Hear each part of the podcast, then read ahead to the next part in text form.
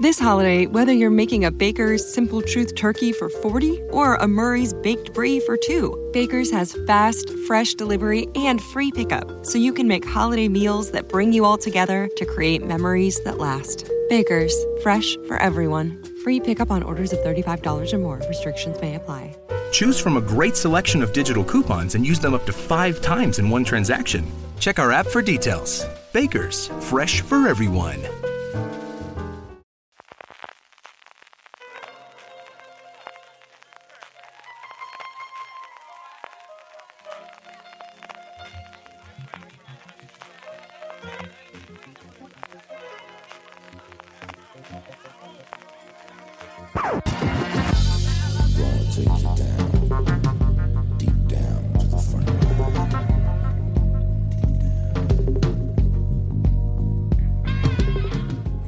Bienvenidos a Razones para Ver, el programa de fuera de series donde comentamos por qué vale la pena acercarse a una serie analizando su primer episodio y siempre sin spoilers. Hoy, con la colaboración de AXN, hablaremos de Lincoln Rhyme, cazando al coleccionista de huesos.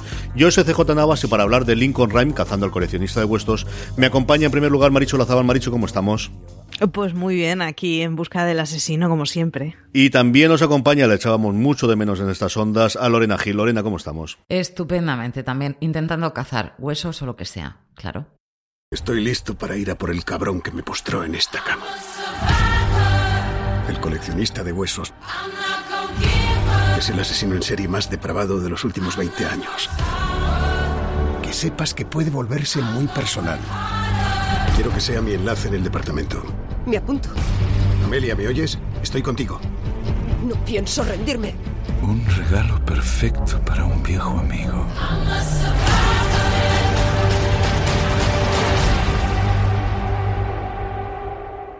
Para hablar de asesinos y de investigadores y de detectives y de policías y de gente del FBI y de un montón de cosas más que nos trae esta serie de XN que se estrena el próximo lunes 27 de enero a las 11 horas.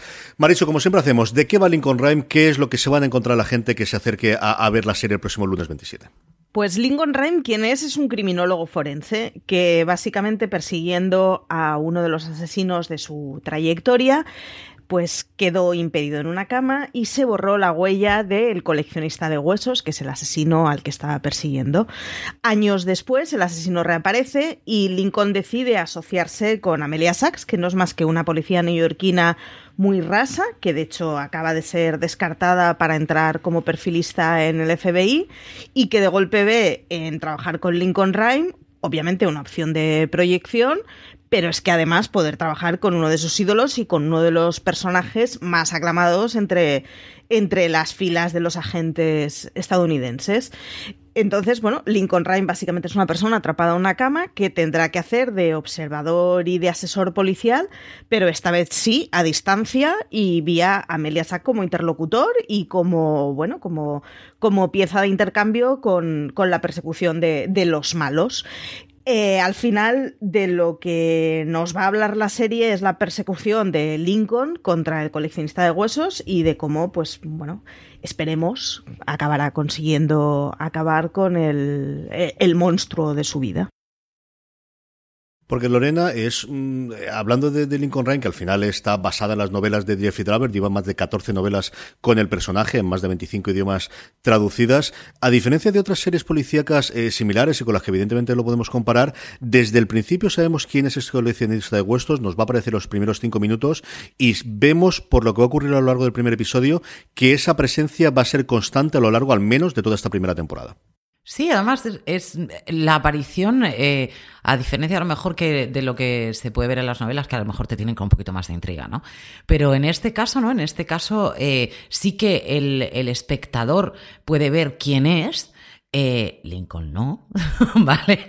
Pero el espectador puede ver quién es, entonces sí que va a ser recurrente dentro de la serie. Eh, obviamente, en, en, esta ocasión la serie no solamente va a perseguir al coleccionista de huesos, ¿no? Porque eh, va a haber muchísimos más asesinatos en, en, Nueva York y la clave de todo esto es que Lincoln Rhyme, después de haber estado postrado en la cama, pues ahora pueda, a través de los ojos de Amelia Sass, que, que van a, va a ser sus ojos y sus manos dentro de, del campo de batalla, como si dijéramos, pues a través de ello poder descubrir y poder cazar a más asesinos. Lo que pasa que, obviamente, la venganza cuanto más fría, más dulce, ¿no? Y entonces esto, al fin y al cabo, la serie va de esa venganza de haberle dejado esa dualidad de, de, tener a un Lincoln postrado en la cama y una Amelia que dentro de su independencia va a ser sus ojos en la calle, evidentemente es una serie que vivirá y morirá por los dos protagonistas, por dos eh, representantes. Son dos personas que hemos visto en distintas series, Marichu, Lincoln Rhyme, que al final, bueno, se nos presenta como el protagonista hasta el punto de que la serie lleva su propio nombre, Stripe eh, interpretado por Harren Rosby, al que hemos visto antes, ¿dónde? Pues lo hemos visto en Grimm, lo hemos visto en The Affair y lo vimos recientemente en Bruden Innocent. Y es de estas caras que cuando la veáis la reconoceréis de haberla visto pasar por un montón de títulos que no te quedas con el nombre del actor igual, pero que es de yo a este tipo le conozco. Sí, sí, y sí, por totalmente. su totalmente. Yo de Sí. hecho, o sea, eh, fue ver el piloto y estar abriendo IMDb en plan, yo a este pollo le conozco y no sé de dónde. Y claro, te pones a ver su A mí ficha pasó con él y con ella.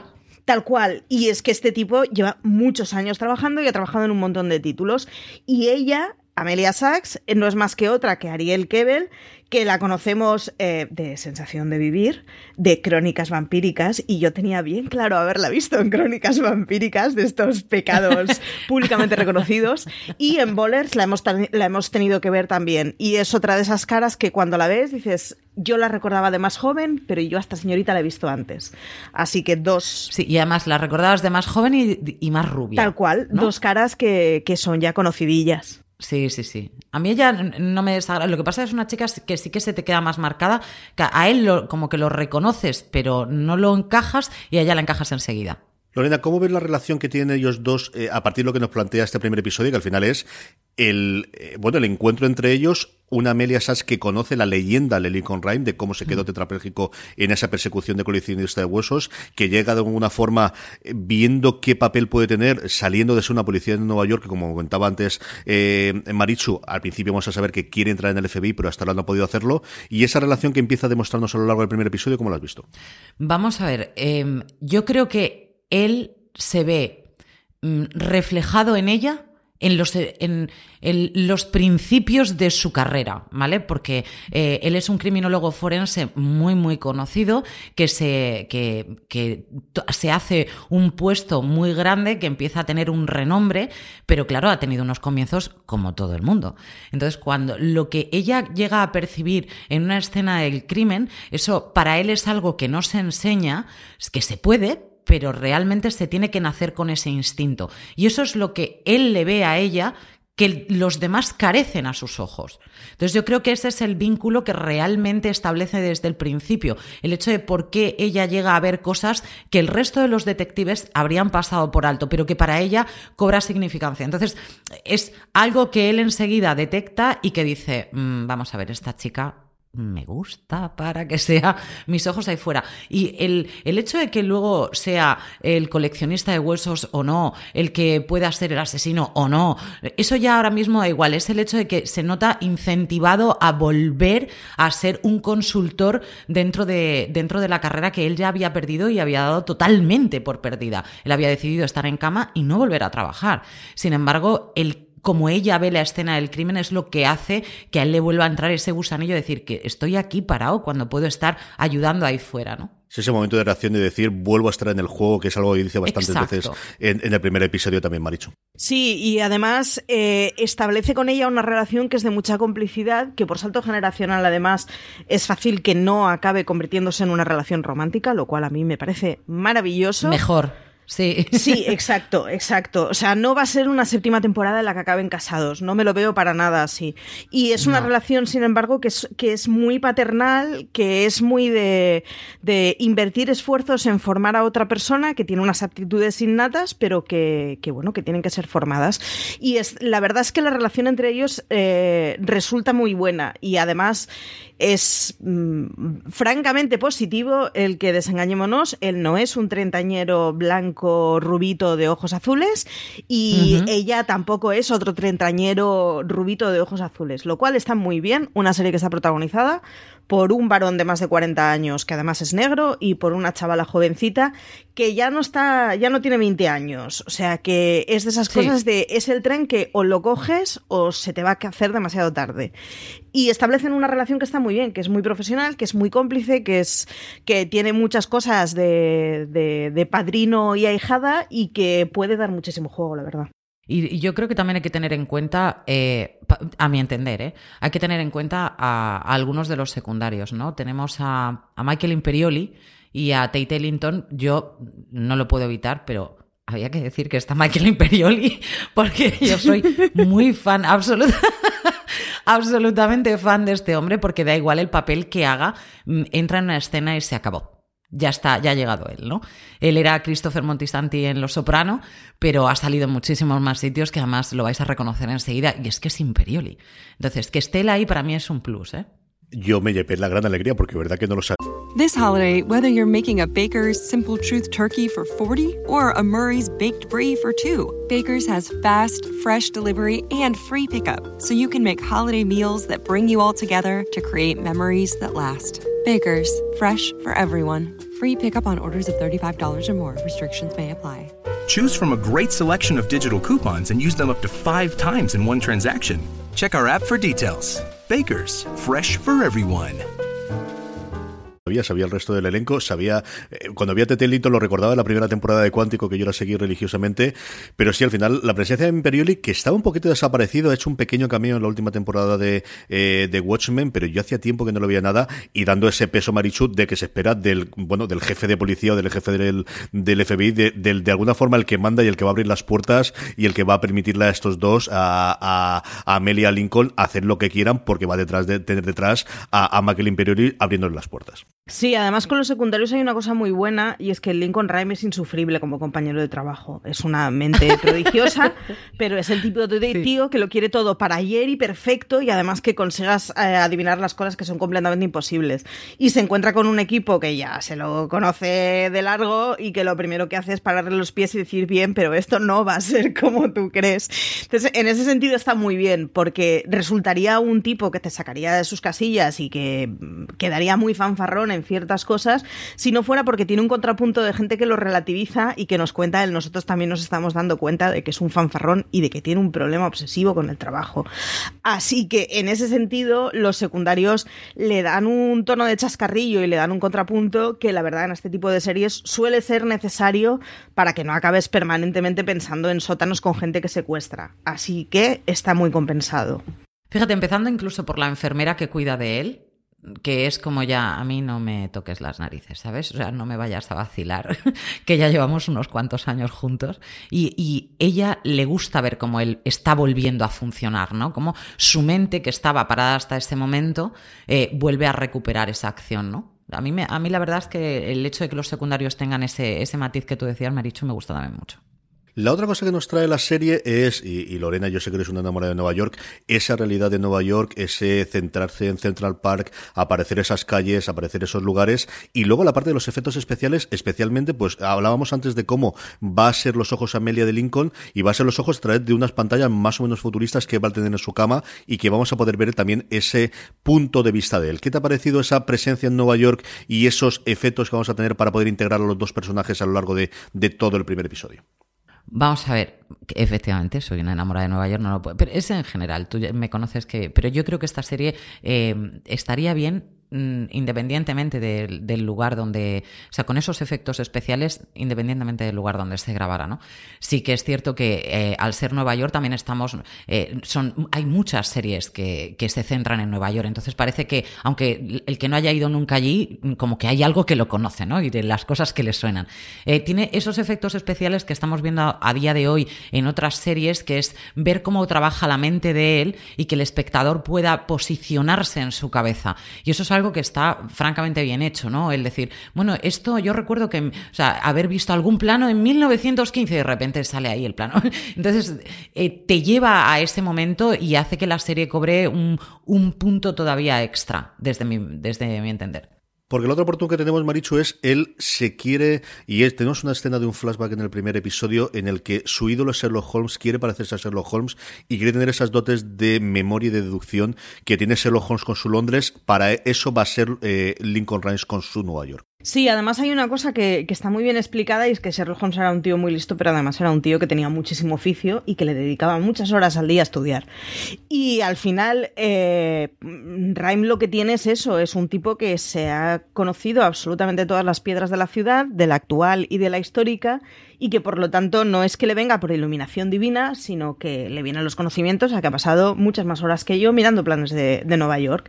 Y entonces, en ese sentido está muy bien porque tiene la cosa esa que, que es un poco fantasmal de me conozco absolutamente cada piedra de la ciudad, pero que sin embargo mola muchísimo cuando lo ves y que salvando las distancias de, bueno, de, la cosa que, es casi milagrosa en el caso de Lincoln Rhyme, sí que tiene la cosa de que al final eh, algo básico para poder deducir sobre las ciudades es conocerlas y se conocen las ciudades a base de mucho pateo, de mucho estudio y de mucho oficio. Y en ese sentido la verdad es que puede ser una serie que, que tenga cosas muy chulas y que nos enseñe cosas de Nueva York, de un Nueva York un poco distinto a lo que se suele ver típicamente, aunque ya ha habido series que han hecho mucho bien por eso.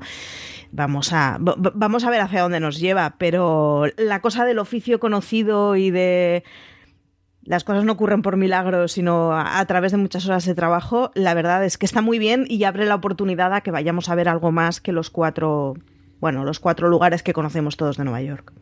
Vamos cerrando este Razones para ver, Lorena, ¿qué te ha parecido el piloto y sobre todo a quién le puede gustar Lincoln Rhyme cazando al coleccionista de huesos? Bueno, yo soy fanática de este tipo de, de este tipo de serie, ¿no? Y sobre todo cuando te aportan quizás ese algo más, ¿vale?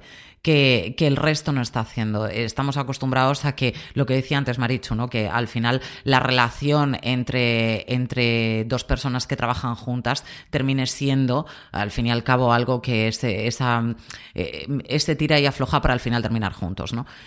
Eso no está aquí, no está presente y creo que eso es algo fundamental para la serie. Se centra absolutamente en lo que son los asesinatos, el estudio, el ver cómo pueden llegar a cazarlo, el, la, relación que tienen entre ellos, que es tan, tan particular y, tan íntima en ese sentido, los, los, los, protagonistas que también están, es una serie coral al fin y al cabo, ¿no? Están ellos dos, pero tiene mucho de serie coral. Entonces creo que va a ser algo, a todos aquellos que le guste la parte criminóloga, si ya independientemente de que hayamos visto eh, series que puedan tener alguna similaridad, sino que le guste la parte criminóloga muy bien estudiada, que le guste el hecho de que esto también luego además lo pueden compensar viendo, eh, eh, leyendo al mismo tiempo las novelas, ¿no? Y que no solamente va a estar el coleccionista en el hueso, es que hay muchos más asesinos y que mm, es una relación diferente, tiene algo diferente. Entonces, todos aquellos que le gusten la parte policíaca, la parte detectivesca, el, el hecho de quedarse con él, Dios mío, ¿quién será? Y que no lo averigües desde el principio, ¿vale? que no digas, va a ser ese. Yo creo que esta es buena serie para eso. Marichu, ¿qué te ha parecido el primer episodio después de verlo y a quién le recomendaríamos la serie? Literalmente, después de ver los primeros minutos, escribí en Slack de fuera de series, oh Dios mío, los primeros minutos de Lincoln Rhyme. A mí, con la primera escena, me, me cogió completamente. No te cuentan nada que no sepas, pero es el, vale, esto va a ir de verdad. Y en ese sentido, me parece fantástica. Creo que además, a aquellos que les gustaran las dos primeras temporadas de Mentes Criminales, que no se centraban tanto en cuál es el asesino, sino en cómo se llega al proceso, les va a gustar. Y creo que además a todos aquellos que nos gustan las series de asesinos, que no se centran tanto en cuál es el prodigio del, asesinato, sino en el cómo se llega al proceso de descubrirle. Creo que va a ser una serie que va a estar muy bien. Insisto en que el que no tenga la tensión romántica entre los dos protagonistas, creo que le hace muy bien y a todos aquellos que nos gustan las series de, criminología y de asesinos que se van a ir resolviendo. Creo que va a ser una serie angustiosa y creo que si se lleva bien el pulso que tiene, pues con, esa búsqueda para el cazador del coleccionista de huesos, pues puede, puede estar muy bien, puede funcionar mucho y puede darnos por lo menos una primera temporada muy buena. Y que tiene pinta de continuar. Hace unas fechas presentaba la NBC, que es la cadena donde se emite originalmente la serie en Estados Unidos, ante la TCA, ante la crítica americana, le preguntaban directamente a los productores de la serie si tenían pensado utilizar el resto de las novelas de Jeffrey Dever y en concreto alguno de los asesinos que saliera además. Ellos dijeron que sí, que estaban abiertos, que iban a ver cómo los intercalaban, es decir, que la, serie al final tiene recorrido si funciona durante varias, varias temporadas. Pues con esto terminamos estas razones para ver. Os recordamos que el lunes 27 de enero estrena el primer episodio de Lincoln Rhyme cazando al coleccionista de huesos a las 23 horas el lunes 27 de enero. Gracias a XN por haber hecho posible este Razones para Ver y gracias a Maricho Lazabal. Maricho, un beso muy fuerte hasta próximo programa. Nada, un beso a vosotros y a ti por llevarnos. Y a Lorena Gil por haber compartido micrófonos de nuevo en Vuelta en Fuera de Series. Un beso muy fuerte. Otro para vosotros, un placer, como siempre. Hasta el próximo programa de Razones para Ver. Recordar que tenéis mucho más contenido sobre Lincoln y Cazando el coleccionista de huesos y el resto de series de televisión en fuera de series.com. Y yo creo que os emplazo a vosotras dos para cuando termine la temporada hacer un review, que yo sé es una serie que vamos a acabar viendo los tres durante toda la temporada. Gracias por escucharnos y como os digo siempre recordad, tened muchísimo cuidado y fuera.